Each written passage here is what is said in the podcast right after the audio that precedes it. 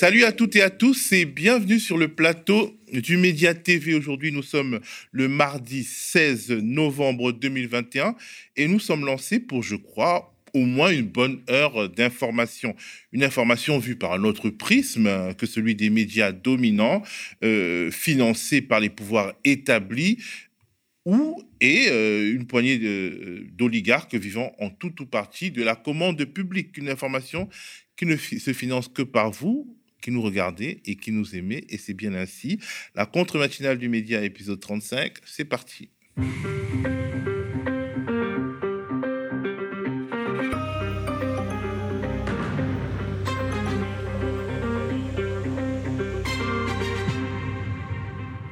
Aujourd'hui, vous aurez droit à deux plateaux animés par deux personnes différentes. En premier lieu, moi, rejoint assez vite par notre confrère et camarade Mathieu Mollard du média Street Press dans le viseur d'une nouvelle campagne de haine orchestrée par une extrême droite néo-nazie qui ne se cache même plus dans le viseur comme notre collègue Tahabouafs, ainsi que les députés Jean-Luc Mélenchon et Daniel Obono. Mathieu Mollard fera le point avec nous sur cette fachosphère dont la dangerosité semble minimisée par un pouvoir qui ne condamne presque jamais et adopte même les, adopte même les mots et les postures de l'extrême droite sur un certain nombre de sujets. En deuxième partie de matinée, notre camarade Gémil parlera d'un sujet qui monte chaque jour un peu plus dans l'agenda public, la chasse. Il aura des invités euh, en plateau et euh, à distance. La chasse, le lobby des chasseurs, une mobilisation citoyenne inédite pour l'interdiction de la chasse pendant le week-end et les vacances scolaires. C'est tout ce dont ils parleront. Une pétition qui a euh, entraîné l'ouverture d'une mission d'information Sénat sera également à l'ordre du jour. Mais on commence naturellement par la titrologie. Des sujets divers et assez intéressants à la une des quotidiens nationaux. Aujourd'hui, on commence par les unes qui sont axées sur l'international, avec Le Monde d'abord, qui revient sur la COP26 de manière moins énervée que Libé et Luma dans leurs éditions d'hier matin. COP26, appelé après Glasgow, des progrès et des regrets, titre Le Monde. Si je comprends bien, le fait que les énergies fossiles soient évoquées pour la première fois, c'est le progrès et le regret, c'est le fait que les engagements sur le charbon aient été amoindris à la dernière minute. Pourquoi l'Europe fait face à un regain de l'épidémie, titre à sa une Le Figaro. Euh, le Figaro en parlant du Covid-19. La nouvelle vague frapperait le continent de manière inégale. Les pays du Sud, comme l'Italie et la France, en sortiraient mieux que des pays comme la Croatie, l'Autriche, la Slovaquie ou la République tchèque. Les facteurs différenciants seraient la vaccination, les mesures sanitaires et la météo. Toujours l'international à la une de la Croix, Biélorussie, l'arme des migrants, peut-on lire, en laissant affluer des réfugiés venus principalement du Moyen-Orient et en les laissant se masser à la frontière avec la Pologne, donc avec l'Union européenne, le dirigeant biélorusse Alexandre Loukachenko se vengerait de sanctions qui lui sont imposées par l'Union européenne, qui ne reconnaît pas sa victoire aux élections d'août 2020. L'international, encore et toujours à la une du quotidien d'inspiration communiste L'Humanité. Le journal publie une longue interview du père de Julian Assange, journaliste et lanceur d'alerte, persécuté par Londres et Washington. Mon fils, Julian Assange, a besoin de l'asile en France de son père, John Shipton. Libération met deux sujets de société français à sa une, des sujets très importants. Au lendemain de la diffusion sur France 2 du film L'enfant de personne, adaptation télévisée de l'histoire de Lies Loufoque, militant des, des droits de l'enfant et ex-enfant placé, Libé titre aide sociale à l'enfance, le scandale des mineurs incasables. Les mineurs incasables, ce sont les cas complexes qui n'ont pas trouvé leur place en foyer ou en famille d'accueil parce que trop abîmés par la vie. Ils sont alors mis dans des hôtels surveillés et souvent déscolarisés, raconte Libé, un dispositif coûteux et inadapté. Libé évoque aussi à sa une les livraisons express des courses contre la montre. En gros, toutes ces startups qui promettent des produits livrés à domicile en 10 minutes dans les grandes villes, des startups qui, contrairement à Uber Eats ou Deliveroo, choisissent le salariat, mais Libé évoque une bulle spéculative. En gros, il n'y a pas vraiment de modèle économique sain et viable. On crée son business, on le fait grossir et on cherche à le revendre. De son côté, les échos, euh, quotidien économique propriété de Bernard Arnault, titre Logement, les nouveautés fiscales pour 2022. On apprend par exemple qu'une carotte fiscale pour inciter les propriétaires à louer leur logement moins cher que le prix du marché sera instaurée, ou du moins élargie, ça existait déjà, mais ça va être plus large. C'est le dispositif appelé louer abordable. En gros, vous êtes raisonnable dans la fixation du prix de votre loyer, du loyer de l'appartement que vous détenez et vous bénéficiez de crédits d'impôt qui vous font gagner au final plus en termes de revenus nets d'impôt que le propriétaire qui loue au prix du marché. Bref, un autre mécanisme qui consiste à faire des cadeaux fiscaux plutôt que des corrections structurelles. Et du côté des médias indépendants en ligne, deux titres que j'ai choisis pour vous. D'abord, cet article de CQFD, mensuel de critique et d'expérimentation sociale. L'article se trouve sur le site de CQFD. Son titre, Ne pas être enterré comme un chien. L'article raconte ses initiatives d'associations de Paris à Rennes, en passant par Marseille, qui mettent un point d'honneur à offrir une sépulture digne aux morts de la rue et autres personnes vivant et mourant finalement dans la précarité et l'isolement. C'est touchant malgré toute la dureté de cette réalité. Aussi cet article de Mediapart, les ménages assumés d'une des stars de BFM TV, tôt le matin comme nous, Julien Migaud-Muller présente des infos, mais sur BFM TV, et quand il a fini, il court arrondir ses fins de mois en prodiguant des conseils en communication à des entreprises comme Bouygues Immobilier, Areva, EDF, Sanofi, ou lui, Vuitton, et même à des partis politiques comme la République en marche et ça passe crème. Alors c'est la fin de la titrologie et sera bientôt le début de mon entretien avec Mathieu Mollard, journaliste, rédacteur en chef de Street Press, ami du Média TV, qui s'approche. Et moi, je me positionne pour être en situation de lui parler. Salut Mathieu. Euh, alors tu étais sur ce plateau il n'y a pas si longtemps pour parler d'une enquête de Street Press sur euh, des inquiétants soutiens d'Éric Zemmour appartenant à la mouvance néo-nazie et plus généralement de, la, de votre newsletter spécialisée qui enquête sur les agissements de l'extrême droite, une newsletter qui s'appelle FAF, à laquelle on peut s'abonner justement en allant sur le, street, le site de Street Press, c'est gratuit. Et voilà que tu reviens parce qu'aux côtés de notre journaliste à c'est mais aussi de politique, hein, comme Daniel Obono et Jean-Luc Mélenchon, tu t'es vu mettre très littéralement, très littéralement vraiment, une cible sur le front dans le cadre d'un groupe Telegram dénommé les vilains fachos. Le média tenait à t'apporter son soutien ainsi qu'à toutes les victimes de ces méthodes sordides. Et donc, on voudrait aussi savoir ce qui s'est passé. Euh, tout commence en réalité par le travail de deux journalistes de Street Press euh, Pierre Plotu et Maxime Massé. Bah, c'est Pierre et Maxime qui font la newsletter FAF dans l'essentiel et qui produisent énormément de contenu pour cette newsletter, qui enquêtent pour nous. Et euh, bah, tout a commencé il y a 15 jours, je crois, quand on a publié cette grande enquête sur des soutiens d'Éric Zemmour qui tiraient dans une forêt sur des caricatures de juifs, de musulmans, de noirs. Euh, j'étais invité deux jours après euh, sur ce plateau pour en parler. Et visiblement, parmi les téléspectateurs ou les spectateurs du média, il y a quelques, quelques néo-nazis aussi. et euh, cet entretien s'est retrouvé parmi d'autres, et, et aussi un entretien que j'ai donné le soir même sur BFM, relayé sur un certain nombre de groupes d'extrême droite, dont celui d'un militant néo-nazi, en tout cas d'un militant ethno-différentialiste, on en a parlé sur euh, ce plateau, qui s'appelle Daniel Conversano. Euh, cet entretien a été relayé sur sa chaîne Telegram, qui compte 10 000 abonnés, 10 000 abonnés pour la plupart d'extrême droite.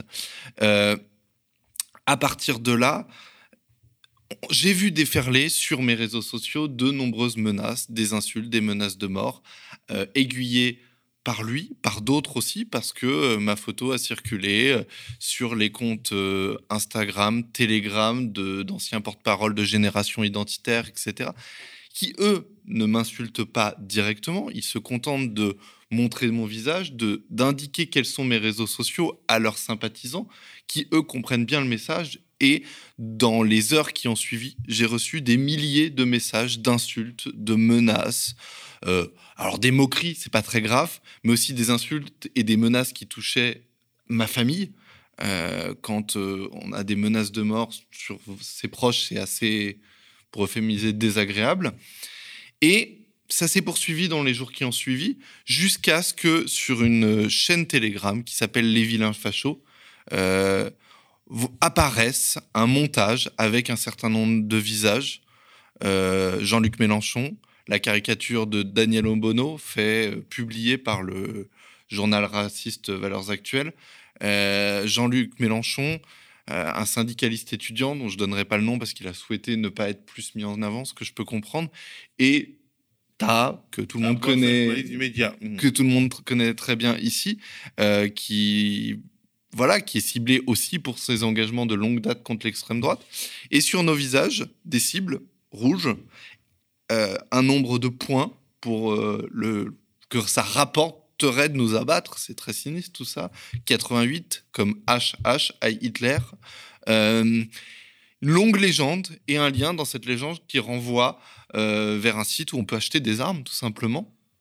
Voilà, c'est la suite. Et cette chaîne Telegram, Les Vilains Fachos, c'est pas, pas n'importe quoi. C'est une chaîne Telegram extrêmement violente, extrêmement violente, insultante, euh, qui partage des photos d'Hitler, qui partage euh, des vidéos où on peut voir des meurtres de gens parce qu'ils sont racisés euh, et dont le, nom, les vilains fachos, fait référence LVF à une unité de Français qui avaient rejoint euh, les nazis pendant l'occupation. Voilà, et tout ça ne s'arrête pas là parce que cette nuit encore, ils ont continué à, à partager des nouveaux messages insultants, ciblant cette fois-ci Arié Alimi, avocat de Tahabouaf et de Jean-Luc Mélenchon, le ciblant parce qu'il est leur avocat, mais aussi parce qu'il est juif, donc à la fois, encore une fois dans le racisme et l'antisémitisme. Alors, les, vilains fachos, c'est une chaîne Telegram qui date de quand euh, Quelle est l'histoire Est-ce qu'elle s'est fermée Est-ce qu'elle s'est reconstituée Est-ce qu'on peut la tracer? Alors, c'est une chaîne Telegram qui a plusieurs années, historiquement. Elle avait atteint plus de 10 000 abonnés, je crois.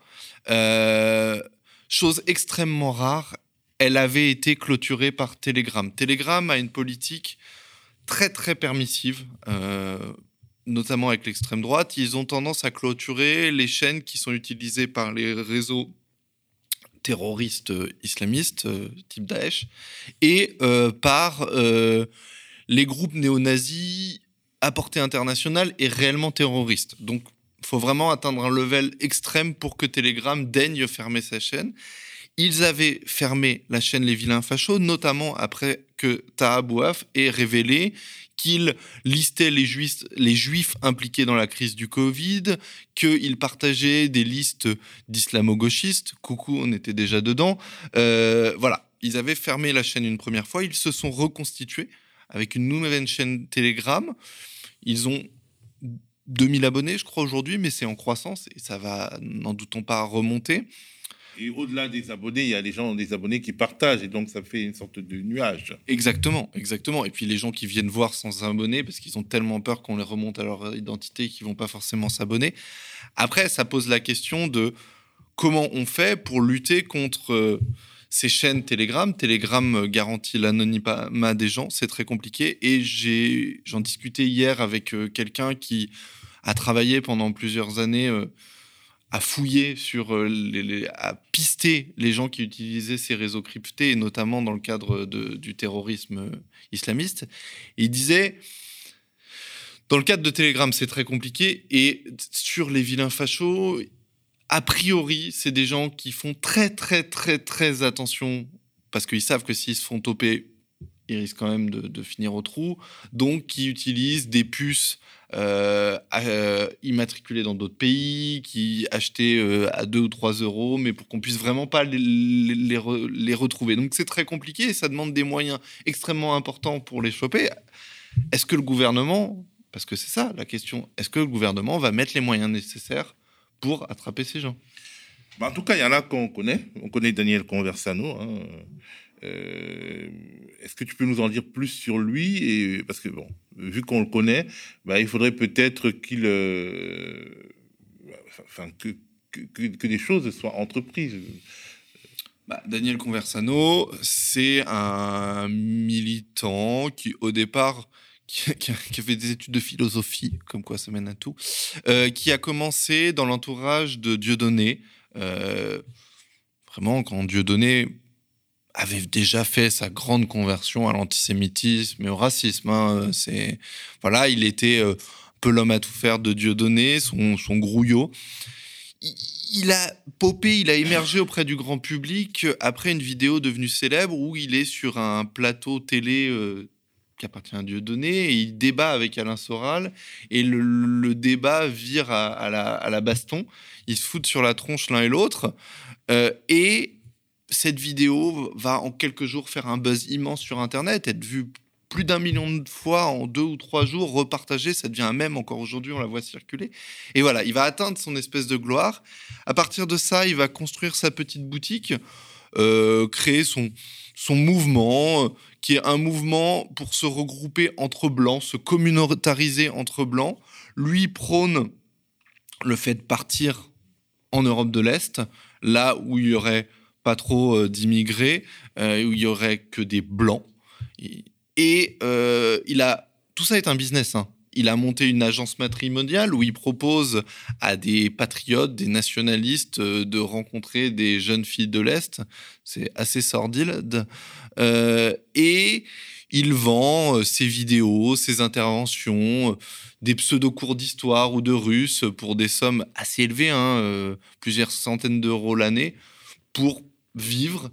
Et donc, joue aussi de cette provoque raciste pour exister et pour pérenniser son business. Alors, la mémoire d'Anne Frank a été salie hein, dans ces, dans, ces conversations euh, qui euh, vous attaquent. Euh, et donc, du coup, on voit bien la continuité entre le vieil antisémitisme qui a défiguré l'Europe au XXe siècle et, ce nouveau, ce néo-nazisme. C'est important parce que beaucoup de gens ne veulent plus le voir, ne veulent plus voir que l'extrême droite est aussi antisémite. Et on a même vu Alain Finkielkraut lors d'une rencontre du CRIF qui faisait applaudir Éric Zemmour, lui-même soutenu par cette galaxie, cette nébuleuse, euh, euh, c'est quand même très, très antisémite et assez ouvert. Bien sûr, bien sûr, il y a une continuité là-dessus. Euh,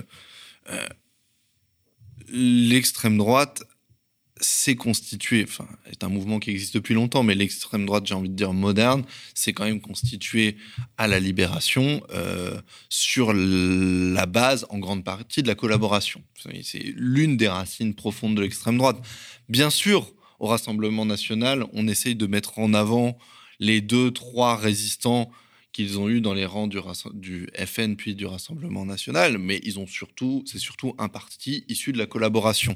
Euh, et cet antisémitisme-là n'a pas disparu, il s'est juste additionné avec euh, une anti-immigration une islamophobie qui est devenue leur espèce de priorité. C'est-à-dire que on est antisémite, mais finalement, on est encore plus islamophobe, donc on est prêt, pour une partie d'entre eux, à mettre un peu de côté son antisémitisme. C'est le cas de Daniel Conversano. Daniel Conversano, il a dit J'aurais préféré que Marine Le Pen ait le talent d'Éric Zemmour, parce qu'elle, au moins, elle est vraiment française.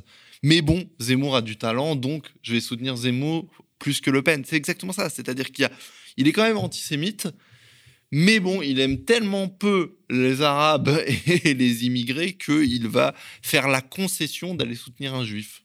C'est quand même des esprits assez euh, abîmés. Tab a dénoncé sur Twitter le sentiment d'impunité de cette fachosphère qui semble en roue libre. Est-ce que tu as vraiment l'impression que le gouvernement fait semblant de ne pas voir ou bien en, tout cas économise sa parole publique sur ce sujet, ces attaques de l'extrême droite qui ont aussi touché, euh, on le rappelle, des politiques, notamment Jean-Luc Mélenchon qui est candidat à la présidentielle Je pense qu'il y a deux choses à, aborder. Il y a la parole publique et politique. Et là, clairement, il y a un silence assourdissant, notamment du ministre de l'Intérieur, qui, euh, pour moins que ça, euh, a fait des tweets quand même. Je ne dis pas que Mathieu Mollard justifie un appel d'Emmanuel Macron pour marquer sa solidarité. J'avoue que je serais. Zemmour euh, en a bien profité. Hein. bon, oui, tout à fait. Mais euh, je serais étonné que le président m'appelle et c'est pas ce que je dis. Mais par contre, ça aurait un certain sens politique que le ministre de l'Intérieur ou Marlène Schiappa, qui est en charge des questions de discrimination au sein du ministre de l'Intérieur, face un tweet, 140 caractères, 280 maintenant, c'est une énergie qu'ils pouvaient peut-être dépenser. Euh, et donc là, le silence est assourdissant. Le... Parce que ce n'est pas l'agenda politique actuel de ce gouvernement. Mais ça participe de la banalisation, tout simplement. Évidemment, ça participe de la banalisation. Euh, et d'ailleurs, il faut noter que dans les soutiens qu'on a eus, la gauche, dans son ensemble et dans toutes ses compétences, de Olivier Faure au Parti Socialiste jusque des gens de, du NPA, etc., ont, publiquement témoigné de leur soutien à l'ensemble des personnes menacées, euh, au-delà de, des questions partisanes, que euh, il y a eu quelques députés en marche qui l'ont fait, que la droite n'a pas fait le moindre, la moindre virgule, parce qu'aujourd'hui, leur agenda, c'est d'aller chercher les soutiens d'Éric Zemmour, et que la Macronie est dans l'essentiel silencieuse.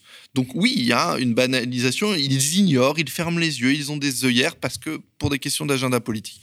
Après, l'autre question, c'est est-ce que les services policiers, les services de justice mettent les moyens suffisants pour enquêter là-dessus? Il y a un énorme retard qui a été, il y a eu un énorme retard parce que il y a eu le terrorisme islamiste qui a mobilisé et c'est légitime. Faut surtout pas, faut surtout pas mal interpréter mes propos. C'est légitime de, mettre des moyens énormes pour lutter contre le terrorisme islamiste, mais ça a créé un vide, une absence de moyens mis sur l'extrême droite. Un retard de plusieurs années qui, depuis quelques mois, est en train d'être rattrapé. Les différents rapports des, services de sécurité en France commencent à évoquer euh, un risque de terrorisme d'extrême droite. La preuve, plusieurs attentats, euh, projets d'attentats ont été démantelés en France. Et euh, Laurent Nunez, qui est en charge de ces questions-là au, gouvernement, a dit à plusieurs reprises oui, il y a un risque d'attentat d'extrême droite en France. Mais si on veut vraiment euh, mettre fin à cette impunité, il va falloir mettre des moyens euh, judiciaires réels dessus. Parce que, on l'a dit avant, Telegram collabore extrêmement peu à la justice. Et si on veut débusquer les gens qui se cachent derrière certaines chaînes, je le rappelle, on partage des liens, on peut acheter des armes, il euh, bah, va falloir mettre des moyens supérieurs des moyens importants. Il suffira pas de trois policiers qui vont faire une réquisition auprès de Telegram, qui va prendre cette réquisition, la déchirer, la mettre à la poubelle. du renseignement humain. On est la majorité des personnes qui euh, sont mises en cause se trouvent sur le territoire français.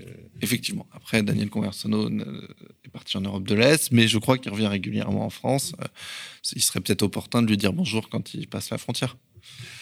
Mais quelque part au-delà donc de tout ce qui est police, justice, surveillance, enfin surveillance, euh, euh, renseignement, est-ce que ce n'est pas le signe d'une défaite culturelle, c'est-à-dire s'il progresse, c'est parce qu'en fait plus personne ne sait où il habite, de la Macronie jusqu'à LR. On a vu encore euh, le week-end dernier leur leur débat, la primaire de droite qui était surréaliste tant elle elle accréditait euh, les thèses de l'extrême droite. Je suis désolé quand euh, euh, Eric Ciotti explique qu'il faut empêcher les femmes voilées d'aller à, l'hôpital. On a basculé dans la droite extrême, dans l'extrême droite. Est-ce que finalement, ce n'est pas justement cette porosité, cette peu, après tout, des gens qui ont été ministres, qui ont été, qui sont députés disent des horreurs. Donc nous aussi, on peut en dire. Il y a quelque chose quand même de, cet ordre-là. Et puis surtout, même l'agenda médiatique euh, euh, accompagne cette euh, cette atmosphère terrible. il y a le, le, désormais fameux combat culturel. c'est une référence à Gramsci, qui est un intellectuel communiste italien, qui a théorisé le fait que tout prise de pouvoir politique commence par euh, une domination de la sphère culturelle, publique et médiatique. Euh, pendant des années, euh, la gauche a eu une production intellectuelle florissante. la gauche française est réputée mondialement pour ses productions intellectuelles. Elle a aussi, d'une certaine manière, dominé la sphère médiatique. D'ailleurs, la droite et l'extrême droite le reconnaissaient. Ils passaient leur temps à dire nous devons rattraper. Euh, et ils ont lu Gramsci. C'est d'ailleurs assez intéressant. Qui a publiquement remis à la mode Gramsci C'est euh, Marion Maréchal Le Pen qui en a parlé en disant il faut lire Gramsci et il faut mener ce combat culturel. Et c'est pour ça qu'elle a créé une école pour former les cadres de l'extrême droite. Il en existe plusieurs. À Paris aussi, il existe une école qui forme les cadres de l'extrême droite française. Euh, il faut, ils ont dit, il faut créer des canaux d'information. Euh, ils ont créé des web TV, euh, TV Liberté, il y en a d'autres, pour prendre la parole, libérer cette parole. et petit à petit, ils infusent, et ces discours-là, sont, qui naissent au sein de l'extrême droite la plus radicale, par capillarité, glisse jusqu'à la droite.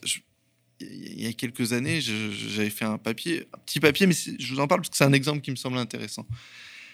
Il y avait eu toute une série de maires, notamment de droite, puis même certains de, du centre, ou même un peu étiquetés à gauche, qui avait dit il faut arrêter de diffuser les matchs de l'Algérie en France parce que ça crée des débordements. Mais on voyait ça fleurir partout, euh, dans, dans, la presse régionale, dans... tout ça est fini de par monter aux 20h. Cette idée, cet argument, ce concept, il était né il a été porté par le bloc identitaire, celui qui a donné plus tard Génération Identitaire, qui a été dissous récemment. Et donc le bloc identitaire avait poussé cette idée, ils avaient envoyé des tracts dans les mairies, etc. Puis petit à petit, c'était remonté par capillarité, c'était la droite qui s'en était emparée. Et finalement, ils n'avaient pas eu besoin de vraiment porter eux-mêmes le sujet, c'est la droite qui s'était chargée de porter ce sujet-là dans le débat médiatique. Et euh, ça continue aujourd'hui avec des thèmes comme la rémigration, le grand remplacement, toujours des victoires de cette même extrême droite. Alors donc je rappelle que euh, bah, Street Press, en fait, si vous dérangez, c'est parce que vous êtes euh, des journalistes qui n'avaient pas arrêté en fait d'enquêter sur l'extrême droite, d'alerter sur sa dangerosité et notamment à travers votre newsletter FAF, FAF, donc qui est euh, euh, euh, disponible gratuitement. Les gens peuvent aller s'abonner en allant sur streetpress.com et une fois par semaine, ils ont des informations qui permettent finalement de mener ce combat des idées et de se, de, de, se, de, de réaffirmer à soi-même que l'extrême droite, elle est dangereuse, elle agit, elle ne, elle ne s'arrête pas et elle engrange des victoires en raison de notre absence de réactivité. Théophile, je, vais, occuper l'antenne une minute, si tu me permets, pour parler d'un autre sujet. Parce que, voilà, Zemmour, il colonise tellement nos cerveaux que bah oui, on enquête dessus pour essayer de comprendre qui il est, qui y a derrière, mais je trouve ça important et vous le faites aux médias, vous ne parlez pas que de ça, vous essayez de mettre en avant d'autres combats. On essaye aussi de le faire à Street Press. Mmh. Hier, on a publié cette enquête où on parle des menaces de mort dont malheureusement, que malheureusement sujet on subit, mais on a publié une autre enquête aussi qui est très importante, qui est le fruit d'un gros travail et qui porte un vrai sujet, et je voudrais en parler deux minutes.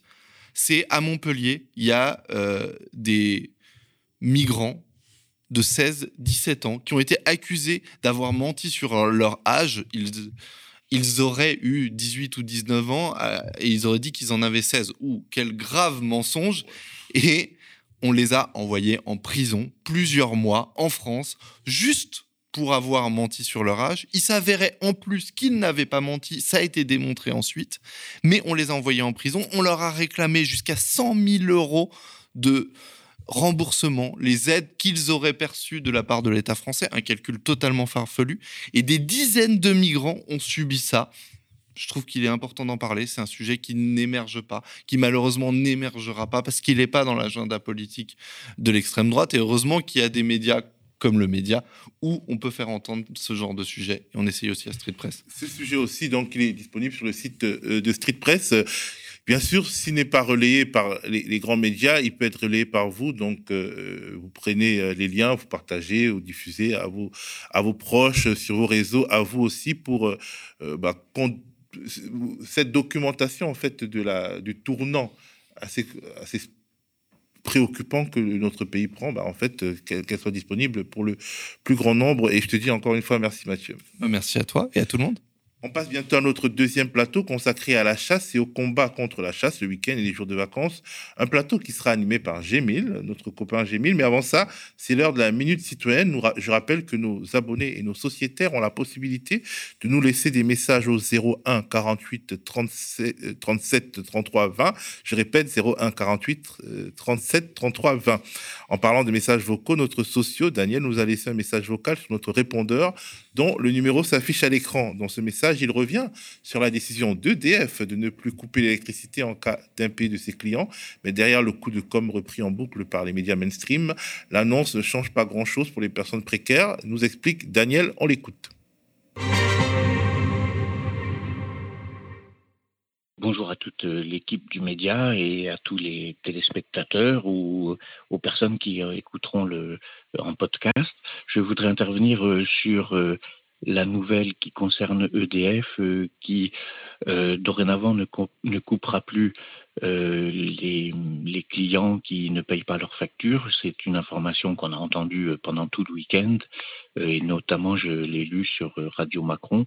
Je voulais dire combien cette mesure est hypocrite dans la mesure où avec 1000 watts qui seront disponibles pour les clients, euh, ces gens-là, euh, ces, pauvres gens, malheureusement, ne pourront pas faire grand-chose à part s'éclairer, avoir un frigo.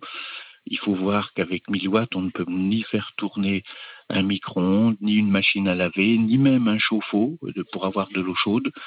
Euh, pas même une bouilloire. Hein. Une bouilloire, c'est 2000 watts. Et donc, voilà, je trouve ça vraiment scandaleux et je, m'étonne et ça me fait beaucoup de peine de voir euh, l'association Abbé Pierre qui, qui s'en réjouit parce que je crois que je me demande s'ils ont mesuré le fait qu'avec 1000 watts on peut rien faire. Vraiment comme je disais à part s'éclairer quoi. Et donc euh, en plus euh, ça concerne que les mois d'été. Pour EDF il ne s'agit que d'un coût de communication euh, qui, leur coûte pas cher justement euh, parce que ça leur coûtera quasiment rien du tout 1000 watts euh, laisser 1000 watts aux, gens c'est voilà ça coûte rien du tout un kilowattheure c'est c'est 15 centimes hein. donc ça leur coûte quasiment rien et par contre, ça leur fait une bonne pub parce que ça a été repris sur tous les médias, etc. Donc euh, voilà, je veux souligner cette, cette hypocrisie et, et que ce qui m'importe, c'est de, montrer à quel point on est dans l'hypocrisie, euh, dans le mensonge, et surtout de voir aussi que euh, les journalistes des, des médias mainstream ne, ne, font rien, ne font pas leur boulot, parce que tout le monde aurait dû réagir de cette façon en disant mais qu'est-ce qu'on peut faire avec, avec 1000 watts? On peut rien faire du tout. Euh, comme je, le répète malheureusement, mais même pas faire chauffer de l'eau. Euh, un micro-ondes, c'est tout de suite 1300 watts, donc euh, ça saute, quoi. Le, compteur va sauter. Bref, voilà. Et je suis aussi un petit peu étonné que, que Jean-Luc Mélenchon s'en ait réjoui aussi. Bon, ben voilà, c'est comme ça. Il peut-être d'autres personnalités de gauche s'en sont peut-être réjouies. Ça me surprend. C'est ils ont été trompés, voilà, tout simplement. Voilà. Mais merci pour le média, euh, de, tout ce que fait le média, euh, des reportages, des informations, et, et, je souhaite bonne continuation aux médias. Avec toute mon amitié. À bientôt. Au revoir. Bonjour à toutes et à tous. Merci de suivre cette 35e édition de la contre-matinale du média en direct ce matin du 16 novembre 2021 ou en replay. Alors, j'ai le plaisir d'animer cette seconde partie d'émission où nous allons aborder un sujet d'actualité brûlant qui prend toute sa place dans la course au présidentiel de 2022. Il y a un an, Morgan Keane, 25 ans, est tué d'une balle par un chasseur alors qu'il coupait du bois dans son jardin. Attends une petite.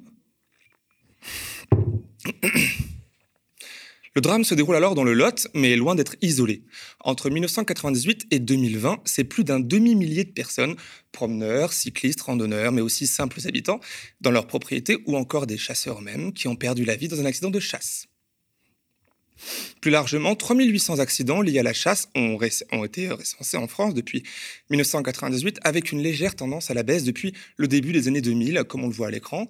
Évolution qui stagne sous la, barre des, des 150 pardon, ces dernières années, heureusement que c'est seulement 150, dont euh, entre 10 et 20 tués par an. Une situation inacceptable pour une écrasante majorité de Françaises et Français qui, selon les de régulières études, en fait, hein, euh, notamment celle de l'Ipsos en 2018, sont 84% à trouver cette pratique, je cite, dangereuse pour eux, cruelle pour les animaux et faisant partie, certes, du patrimoine français, mais d'un autre âge. Fin de la citation. Ce qui n'empêche pas Emmanuel Macron, président de la République, euh, de régulièrement accéder aux demandes de la FNC, la Fédération nationale des chasseurs, comme par exemple en divisant par deux le tarif du permis de chasse depuis 2018, passant de 400 à 200 euros par an et en accédant volontiers au discours lobbyiste voulant faire des chasseurs, je cite, les premiers écologistes de France. Emmanuel Macron, en étant évidemment conscient du poids électoral des 1,1 million de chasseurs et d'une partie du monde rural les soutenant. Bon, malgré tout, malgré tout ça, selon un sondage IFOP pour le JDD publié en début novembre euh, dernier, du coup, 69% euh, des Françaises et Français se disent favorables à l'interdiction de la chasse le week-end et pendant les vacances scolaires. Et c'est justement une des mesures exigées par, le, une pétition lancée le 10 septembre dernier par l'entourage de Morgan King, tué, je le rappelle, un an plus tôt. Alors cette pétition vient de dépasser le seuil des 100 000 signatures en un temps record, moins de deux mois. Et elle a la particularité d'avoir été déposée sur la nouvelle plateforme des e-pétitions créée début 2020 par le Sénat français, qui permet à tout citoyen de proposer la création d'une mission d'information sénatoriale ou de soumettre une proposition de texte législatif en vue de son inscription à l'ordre du jour dans l'Assemblée.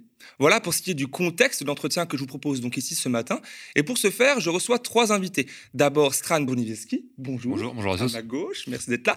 Euh, vous êtes fondateur et porte-parole du collectif AVA, euh, qui réunit des personnes en lutte contre la chasse à cour. Voilà, merci d'être présent physiquement sur euh, ce plateau ce matin. Je reçois aussi Léa et Mila en direct du Lot grâce à la visioconférence. Alors, elles sont amies et proches de Morgan Keane. Euh, elles ont créé le collectif Un jour un chasseur après sa mort, fin 2020, et sont aussi les auteurs de la dite pétition. Merci d'avoir accepté mon invitation. Vous nous entendez? Oui, merci. Merci à vous. Euh, merci, bonjour. Parfait. Et ma première question est pour vous. Alors voilà, 100 000 signatures, comme je disais dans l'intro, même 116 000 à l'heure où on se parle, à votre pétition en moins de deux mois, un record. Il a été annoncé euh, d'ores et déjà qu'une mission d'information allait être ouverte au Sénat. Est-ce que vous êtes satisfaite d'abord? Est-ce que vous pensiez euh, avoir atteint l'objectif si vite alors euh, non, on a été surprise d'atteindre euh, les 100 000 signatures en deux mois. On pensait vraiment que ce serait un travail beaucoup plus difficile. On avait bien sûr l'espoir de les atteindre en six mois, mais sûrement pas aussi vite. Et du coup, oui, pour nous, c'est quand même un énorme succès dans la mesure où ça montre qu'il y a un vrai besoin et une vraie nécessité des gens que les choses changent. Et maintenant, enfin, pour nous, ça montre que le problème, il a, il a, il a vraiment une ampleur qu'on peut plus euh, qu'on peut plus ignorer. Donc maintenant, si le Sénat euh, décide de nier ce problème-là, euh, c'est de la mauvaise foi en fait, parce que le problème il est là et le fait qu'on y soit arrivé aussi vite, ça, c'en est, est la preuve. D'accord, bien sûr. Alors, est-ce que vous pouvez nous rappeler, pour commencer, succinctement les principales requêtes de votre pétition, s'il vous plaît?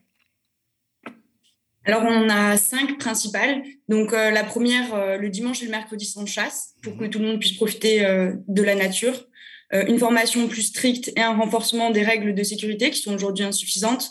Euh, en troisième euh, mesure, un contrôle et un suivi des armes de chasse et des comportements à risque.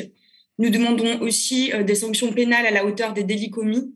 Et enfin, la libération de la parole et la reconnaissance des victimes de la chasse par l'État avec la mise en place systématique d'un soutien psychologique et financier. Oh bah, ma foi, tout ça n'est pas si radical finalement et bien, bien mesuré. Euh, à l'origine de cette pétition, pour rappeler, est la création de votre collectif Un jour un chasseur, le drame de votre ami, hein, Morgane. Vous qui vivez en zone rurale, est-ce que du coup, est-ce que c'est la première fois hein, dans le Lot pour euh, vous situer dans le sud de la France Est-ce que euh, c'était la première fois que vous vous retrouvez confronté à cette violence finalement et à la chasse en général? Alors non, parce que je pense que tous les gens qui ont grandi à la campagne, ils sont confrontés depuis l'enfance. Euh, personnellement, je n'avais jamais eu de problème euh, aussi grave et je pensais pas que je m'étais jamais euh, dit qu'il y avait un, risque réel, réel. Mais depuis toute petite, nos parents, nous disaient tout le temps quand on allait se promener de crier, de chanter dès qu'il y avait des chasseurs. On n'était jamais, en tout cas, eux, eux se sentaient pas en sécurité pour nous. Nous, on était jeunes et on n'avait pas forcément conscience du danger réel, mais on a toujours eu cette notion de risque et de danger qui était très présente dans la campagne. Vous avez grandi vraiment avec cette, euh, ces habitudes-là, à chanter, euh, faire du bruit, sans forcément vous rendre compte. Et, du coup, ça, a été l'élément déclencheur pour la création de, de votre collectif bah, ce drame finalement, ou alors c'était quelque chose de sous-jacent déjà avant? Non, je pense que c'était l'élément déclencheur parce que, enfin, je, pense parler aussi du coup pour Mila, on n'avait pas forcément conscience que les choses elles pouvaient changer. C'était un petit peu, c'était comme ça quoi. Euh, du coup, autres finalement. Enfin, quelque chose de ce type-là, non? Pardon il y, a, quelque chose de ce type où l'accident ne peut n'arriver qu'aux autres. Enfin, on pense pas que ça peut nous toucher dans notre euh, réalité. Oui, voilà. Et puis les chasseurs, bah, ça faisait partie de notre quotidien. Et euh, même ça ne voulait pas dire qu'on cautionnait ce qu'ils faisaient ou quoi que ce soit, mais c'était plutôt comme si euh, voilà, on n'avait pas forcément de, de, de mise là-dessus. Et en fait, quand on s'est rendu compte que des choses comme ça pouvaient arriver, que c'était aussi grave et que le problème, il, avait, il était d'une telle ampleur en lisant du coup des témoignages d'autres gens qui subissaient tous les jours des abus et des violences de la part des chasseurs, on s'est dit, ben, en fait, si, il faut faire quelque chose parce que c'est pas normal qu'il y ait autant de gens qui souffrent euh, d'une minorité, en fait, et, euh, et de leurs actions euh, tous les jours de la semaine à la campagne. D'accord, merci. Alors à mes côtés, pour rappeler, il y a Stan Broniewski, hein, fondateur et porte-parole du collectif AVA pour Abolissons la vénérie aujourd'hui, créé en 2016 hein, dans la forêt de Compiègne au lieu des chasses à cours. Alors une première question pour vous, à l'instar de Léa et Mila qu'on entend depuis tout à l'heure, avec Un jour à chasseur, est-ce que la création d'AVA est né aussi d'un drame dans votre entourage. Bah, tout à fait, en fait. Et euh, je tiens à saluer l'approche euh, qui a choisi un jour à chasseur, qui connaît un grand succès aujourd'hui. Nous, avec Ava, on a procédé un petit peu de la même manière en début, euh, en 2016. Pas avec un drame aussi grave, hein, évidemment, mais il fallait qu'on fasse ressortir l'ambiance et l'atmosphère dans les campagnes françaises autour de la chasse à cour. Mmh. Donc, on a commencé par recenser des incidents que nos proches et leurs amis avaient connus avec la chasse à cour. Et ce qui nous est remonté assez vite, c'est qu'il y avait beaucoup de gens qui, par exemple, avaient dû sortir de chez eux pour protéger des animaux sauvages qui allaient être tués dans leur rue, sur leur trottoir. Des gens qui devaient défendre leur maison et leur jardin face à des types en redingote du 19e siècle qui rentraient chez eux, qui sautaient leur palissade pour tuer les animaux. Des gens qui allaient au boulot sur une voie rapide à 80 par exemple et qui se voient euh, la route coupée par des chiens qui traversent n'importe comment, qui manquent de les écraser et quand ils klaxonnent, ils se font fouetter leur capot de voiture par des aristocrates euh, en redingote. Donc tout ça, il a fallu le montrer parce que pour qu'il y ait une vraie mobilisation pour changer les choses, en fait, euh, aussi, mais la, première chose à faire pour que les gens se mobilisent, il faut d'abord briser l'omerta en fait. Il faut d'abord mmh. qu'ils arrivent à s'exprimer. Et ce que fait un jour un chasseur, c'est vraiment magique dans le sens où il donne une plateforme, et nous aussi c'est ce qu'on a fait avec la chasse à cours, pour que les gens puissent raconter tout ça, pour ensuite pouvoir synthétiser leurs aspirations, avoir un plan pour changer le monde. Et c'est comme ça qu'on commence. Oui, en effet, effectivement, on peut tout ça revoir sur votre site, du coup, ava-france.com ou org? Org. Org, voilà, je viens le doute. Alors, euh, Mila et euh, Léa, au centre de vos revendications, en fait, on le voit dans, le texte de votre pétition, il y a les armes à feu. Hein. Vous, lisez, vous listez quelque part euh, dans le texte quelques cas d'homicides récents et plus précisément de féminicides, hein, j'ai remarqué, perpétrés par des hommes détenteurs d'armes à feu pour la chasse ma question est très simple en fait. Qu'est-ce que vous dénoncez précisément euh, ici Et est-ce que pour vous, l'encadrement de la délivrance d'armes à feu en France est suffisante? On vous entend plus. Ah. Voilà, merci. Euh, bah, en fait, on s'est on s'est rendu compte du coup en lisant, euh, bon ça c'était surtout en lisant du coup des articles de presse, mmh qui avaient énormément de divers, même hors action de chasse, qui étaient liés à des à des armes à feu, à, des, à, la, détention pardon d'armes de chasse. Euh, donc on pense euh, par exemple à, euh, il y a pas mal de féminicides qui ont été qui ont été commis par des armes de chasse. le chiffre donné par Marlène, Chapin en 2019, je crois que c'est 31% en France. c'est armes à feu en fait, mais dans les statistiques, on n'a pas de statistiques si c'est des armes de chasse ou des armes de poing. Et on pense, voilà, par exemple, l'année dernière, en juin, il y a une, une, une mère de famille qui s'est fait tuer par son ex-compagnon, qui était détenteur d'un permis de chasse, alors qu'il était connu de la justice pour des faits de violence conjugale. Donc nous, on a un problème par rapport euh, à ces armes qui sont, qui sont détenues par euh, des, chasseurs de manière totalement légale, quand bien même ils ont euh, des... voilà, il n'y a, pas, a pas de suivi psychologique. En fait, le permis de chasse est pas suffisant par rapport à ça. On n'a pas de garantie en fait que ces gens ils sont compétents et qu'ils puissent, voilà, qu'ils ont les, les, capacités physiques comme psychiques de détenir une arme à feu chez eux. Et pour nous, il y a un vrai laxisme par rapport à ça. En fait, c'est pas anodin d'avoir une arme chez soi. C'est pas, enfin, c'est on est, euh, on parle pas de, de, de, n'importe quel, quel, autre, quel autre outil qu'on utiliserait dans n'importe quel sport. C'est, une arme et on peut s'en servir. Donc euh, ça, c'est un premier problème. Et le deuxième, c'est la, la, l'hérédité en fait des, armes. Quand un chasseur euh, meurt, il peut donner son, il peut léguer son arme à son successeur en fait, à son, fils, à son petit-fils, n'importe quoi. Et en fait, cette personne-là n'a pas besoin de permis de chasser ni de licence de tir pour avoir l'arme légalement chez elle. En fait, il a besoin d'un, certificat médical pour, euh, pour pouvoir la posséder euh, légalement. Donc ces armes, elles sont pas neutralisées. le nombre de chasseurs, il a baissé de plus d'un million depuis les années 80. Et en fait, toutes ces armes-là, elles sont où? Donc, nous, la question qu'on pose à l'État, c'est ça. Est-ce que vous savez où elles sont ces armes? Qu'est-ce qu'on en a fait? Et est-ce qu'on peut avoir un droit de regard là-dessus, en fait? On peut d'ailleurs faire un lien avec la première partie de l'émission, pardon, où on apprenait euh, que des personnes euh, peuvent commander des armes euh, en ligne sans, sans problème et les recevoir par la poste. Hein. Il y a un vrai souci en fait autour des armes, on le voit bien, que ce soit la question de, la chasse, mais aussi la question de l'extrême droite, comme on l'a abordé en première partie d'émission. Alors, une autre question, mais qui fait suite à cela, pour Stan, il y a 80% des humains, je le rappelle, qui vivent en milieu urbain en France aujourd'hui. et du coup, on se pose la question suivante, est-ce que, comme nous sommes la l'écrasante majorité à vivre en, ville, est-ce que la question de la chasse est une question exclusivement rurale?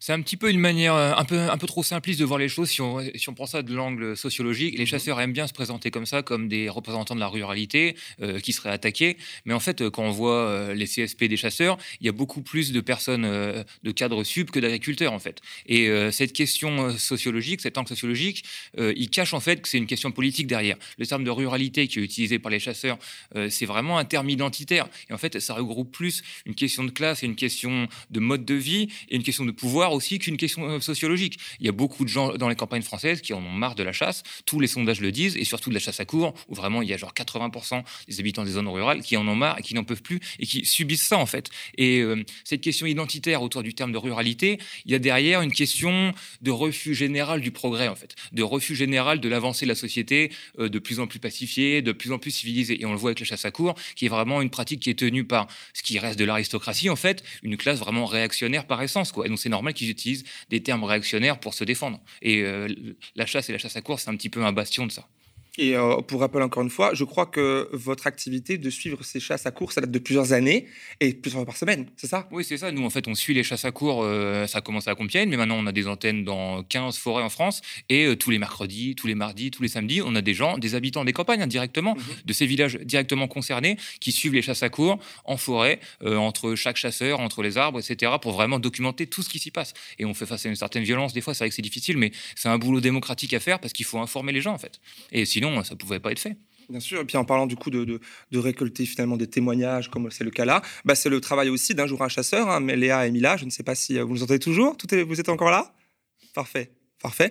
Euh, voilà, vous, depuis une année, vous, avez travaillé sur le fait de récolter des témoignages, comme le fait Ava hein, de son côté. Qu'avez-vous appris de ceci, en fait, finalement, depuis une année? Alors en fait, on s'est rendu compte euh, quand on a voulu euh, euh, récolter les témoignages qu'il y avait beaucoup de choses en fait que qu'on ignorait, qu'on ne savait pas, qu'il y avait beaucoup de, règles qui posaient problème. alors notamment tout ce qui était lié en termes de, communication débattue, c'est-à-dire que les gens ne savaient pas où euh, regarder euh, euh, les horaires, les dates, les périmètres débattus, des choses comme ça. Il n'y avait pas un accès à une espèce d'application systématique où la population pouvait se renseigner et pouvait donc avoir accès à ces informations-là. et donc il y avait tout un, un problème, c'est-à-dire que quand Morgan est mort, on s'est demandé euh, comment ça se fait qu'un euh, un homme peut être tué dans son jardin. Mmh. Et quand on a regardé les règles et qu'on a vu qu'effectivement euh, la, seule distance autour des maisons était de 150 mètres, alors qu'ils ont des armes qui tirent jusqu'à 2 km. Donc ça, c'était une des premières questions qu'on s'est posées, enfin que c'était complètement insuffisant. Il y avait toutes ces questions d'alcool aussi à la chasse. On s'est rendu compte qu'il n'y avait aucune loi qui interdisait aujourd'hui le fait de pouvoir avoir de l'alcool.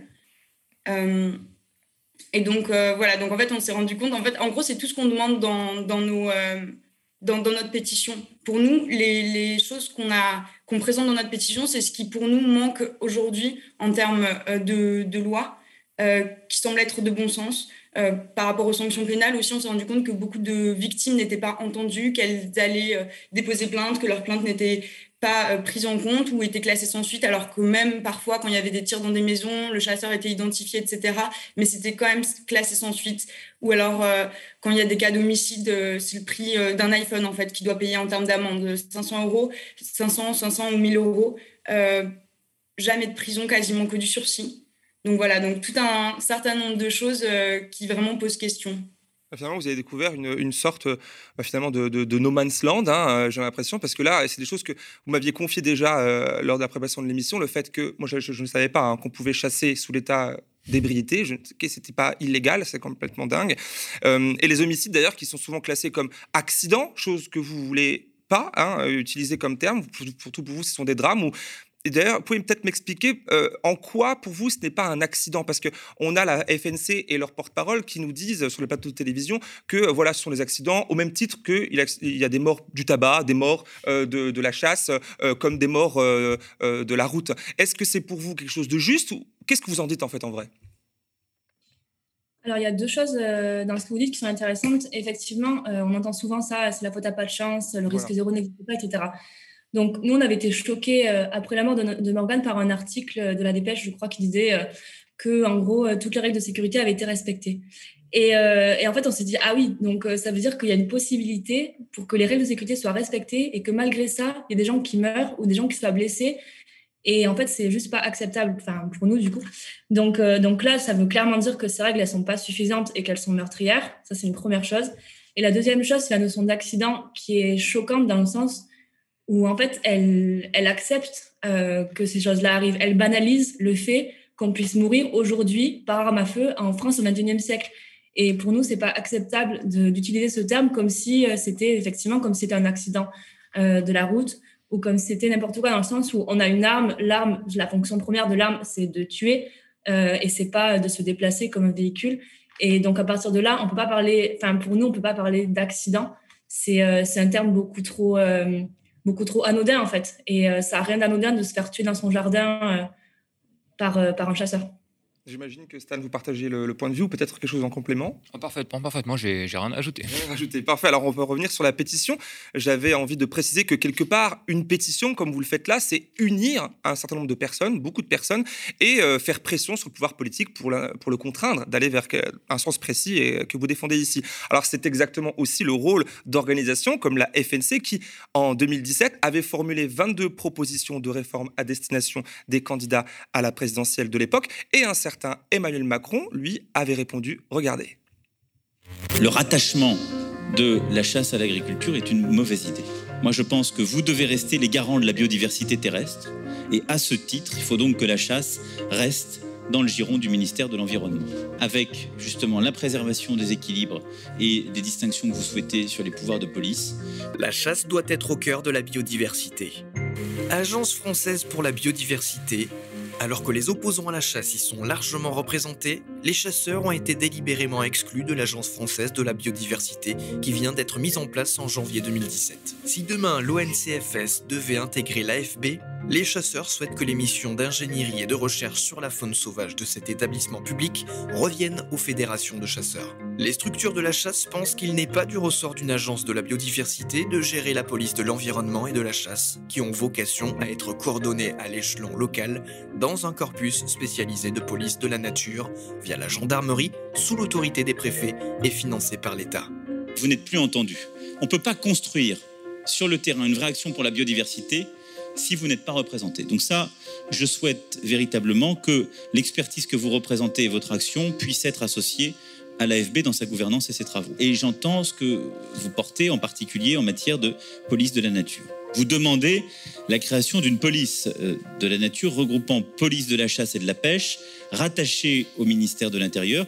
Sur ce point, il faudra voir ce qui est le plus efficace. Ce qui est sûr, c'est qu'on ne peut pas vous demander de contribuer pour cause commune sans être sûr que euh, vous avez un juste retour.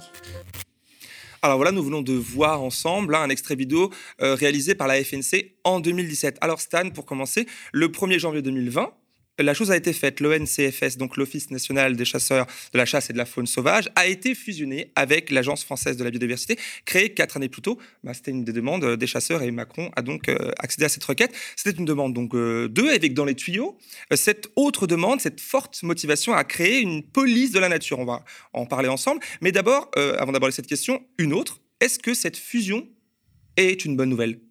Cette fusion, elle change pas vraiment les choses euh, en tant que telle. hein. C'est que hum, c'est une nouvelle institution bureaucratique qui est pas gérée de manière démocratique en fait, puisque elle soumet encore euh, la nature en fait euh, à des intérêts financiers, industriels qui vaut la nature en fait en termes de ressources. On le voit par exemple au conseil d'administration de l'OFB là, qui remplace l'ONCFS. Il y a beaucoup de gestionnaires de l'ONF par exemple qui voient le bois comme une ressource. Il y a aussi des gens, bah voilà, qui, qui voient la nature en termes de ressources en fait. Et de l'autre côté, on a ceux qui voient la nature comme un loisir, qui voient par exemple les forêts comme euh, des grands terrains de jeu, des grands parcs d'attractions, où les animaux, le gibier serait aussi une ressource pour eux. Donc, euh, alors qu'en 2021, on a plus besoin euh, de science, on a plus besoin de valeurs écologiques pour guider notre société vers un meilleur rapport avec la nature. Et donner ça entre les mains de ces gens, pour nous, bah, c'est, pas suffisant. Quoi. Donc, ça ne change pas grand-chose évidemment, mais c'est le reflet de notre société actuelle. Ça change pas grand-chose. Il n'y a pas une, une, je pourrais dire, une aggravation de la chose, ou alors c'est la suite logique finalement de cette lecture euh, capitaliste finalement de la, de la gestion de la nature. C'est et- exactement ça. Et en fait, le pouvoir reste dans les mêmes mains. Donc, euh, ben, ça ne fait qu'empirer tant que les choses ne changent pas radicalement. Ok. Alors ensuite, donc cette volonté de créer une police de la nature, euh, qui d'ailleurs revient ces derniers jours. hein. Pour rappel, vous allez le voir à l'écran, le 13 novembre dernier, dans le JDD, Willy Schrein, qui est le président de la FNC, le président des chasseurs de France, déclarait, je cite, Nous avons un rôle à jouer en matière de police de proximité. Fin de la citation.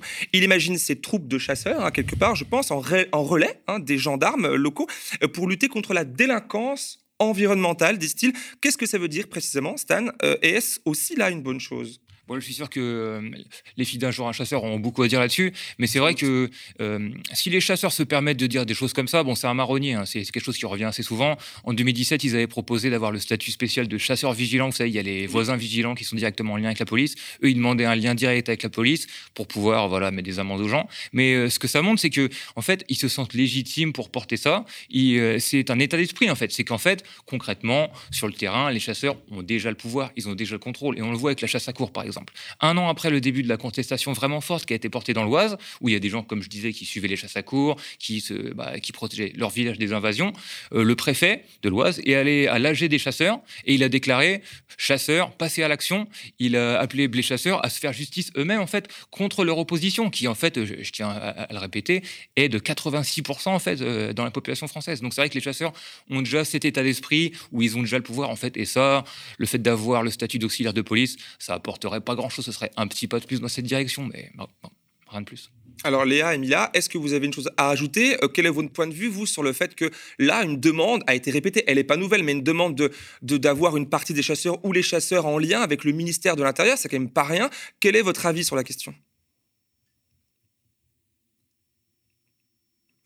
Euh, du coup, bah, pour nous, en fait, c'est de la diversion, c'est pas vraiment le débat, en fait. Pour nous, la question, c'est vraiment quand est-ce qu'on va prendre des mesures pour qu'il y ait plus de morts, qu'il y ait plus de blessés, que les chasseurs, ils arrêtent de faire n'importe quoi.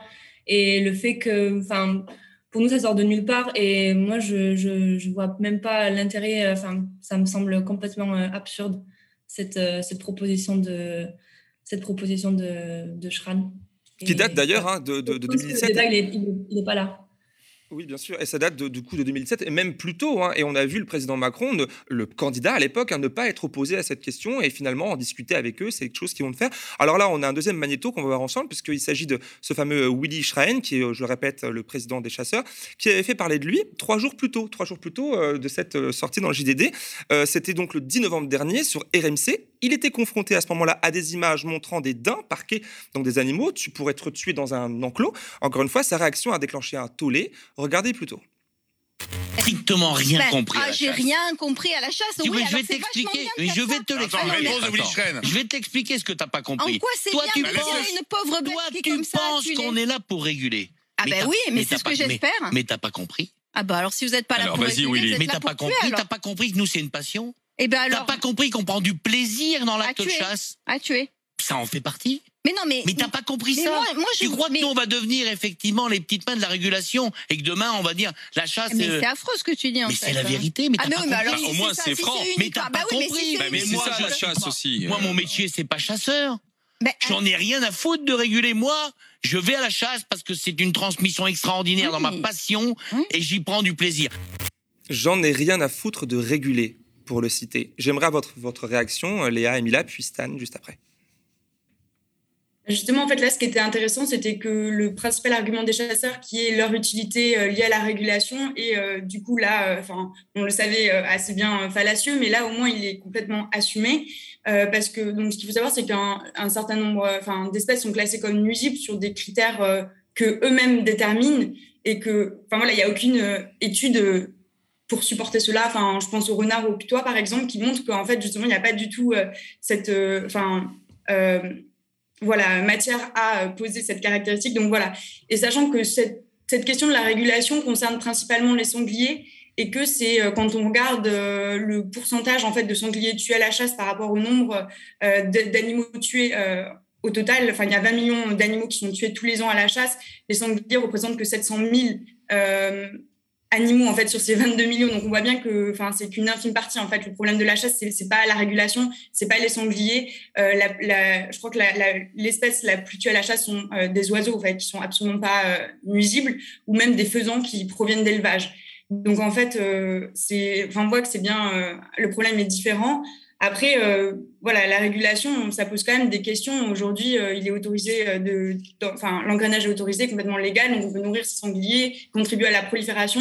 Donc il y a en fait toute cette hypocrisie là qui, qui est vraiment à remettre en question, je pense, et qui explose là finalement, parce que là il assume, c'est pas la première fois ou qui, dit ça, Stan?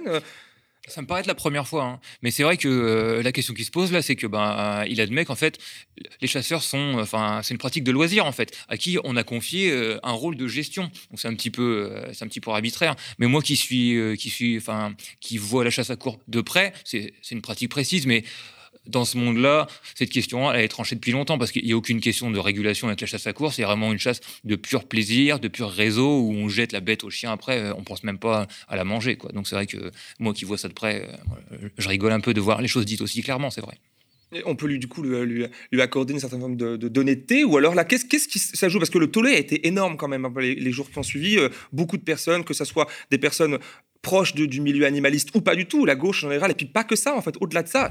Un tollé immense a été euh, généré. Est-ce que c'est quelque chose qu'il a essayé de cacher ensuite avec cette sortie trois jours plus tard? Enfin, comment vous sentez la chose? Je ne sais pas si c'est vraiment une erreur de com de la part de Willy Schranz, que c'est un, personnage qui a quand même un caractère outrancier, qui, qui représente quand même euh, une certaine partie de la population, mais euh, maintenant qu'il a un peu pignon sur rue de plus en plus, hein, là, maintenant il est chroniqueur régulier aux grandes gueules, et donc c'est dans ce cadre-là qu'il a fait ses déclarations, et c'est vrai qu'il peut se permettre de parler un peu plus, et quand on parle un peu plus, bah, on dit les choses un petit peu plus franchement, voilà, je pense que c'est ça. Après, sa déclaration sur la police de proximité, quelques jours après, je pense que c'est aussi une opération de com pour un peu, voilà, euh, qu'on parle d'autre chose que ça, que ça boulette, entre guillemets. Là, je, me souviens du, lobbyiste Thierry Coste, hein, vous voyez très bien qui c'est, euh, qui a d'ailleurs a fait en partie démissionner Nicolas Hulot en 2018. Euh, déjà, lui aussi avait ce, ce- fonds de commerce d'assumer euh, cette parole trash en disant que je, suis un chasseur, je suis un tueur, disait-il, et qu'il aimait ça. Est-ce que c'est quelque chose qu'on voit, que vous voyez vous chez les chasseurs autour de vous, cette cette provocation quand vous, vous les suivez, quand vous, vous, essayez de filmer le- leur action, ou alors c'est uniquement ces deux personnes. Non, non, en fait, euh, moi qui suis la, la chasse à court, évidemment, là, c'est euh, les choses sont beaucoup plus claires dans ce monde-là, et c'est parfaitement assumé que c'est le loisir de tuer, le loisir de torturer un animal pour le plaisir, en fait. Donc, il n'y a pas toute cette question de régulation, comme je disais avant. Et c'est vrai que euh, il y a Thierry Coste aussi qui portait ça de manière très franche, et il y a aussi de Bois Guibert aussi, qui était un ancien porte-parole de la chasse à court, qui disait ça sur Europe 1, je crois, avec Wendy Bouchard, de manière très assumée, que c'était un plaisir pour eux de tuer. Il y a aussi un rapport mystique aussi à la mort, à la vie. C'est euh, c'est des valeurs un peu étranges et qui passent plus très bien aujourd'hui dans le monde actuel.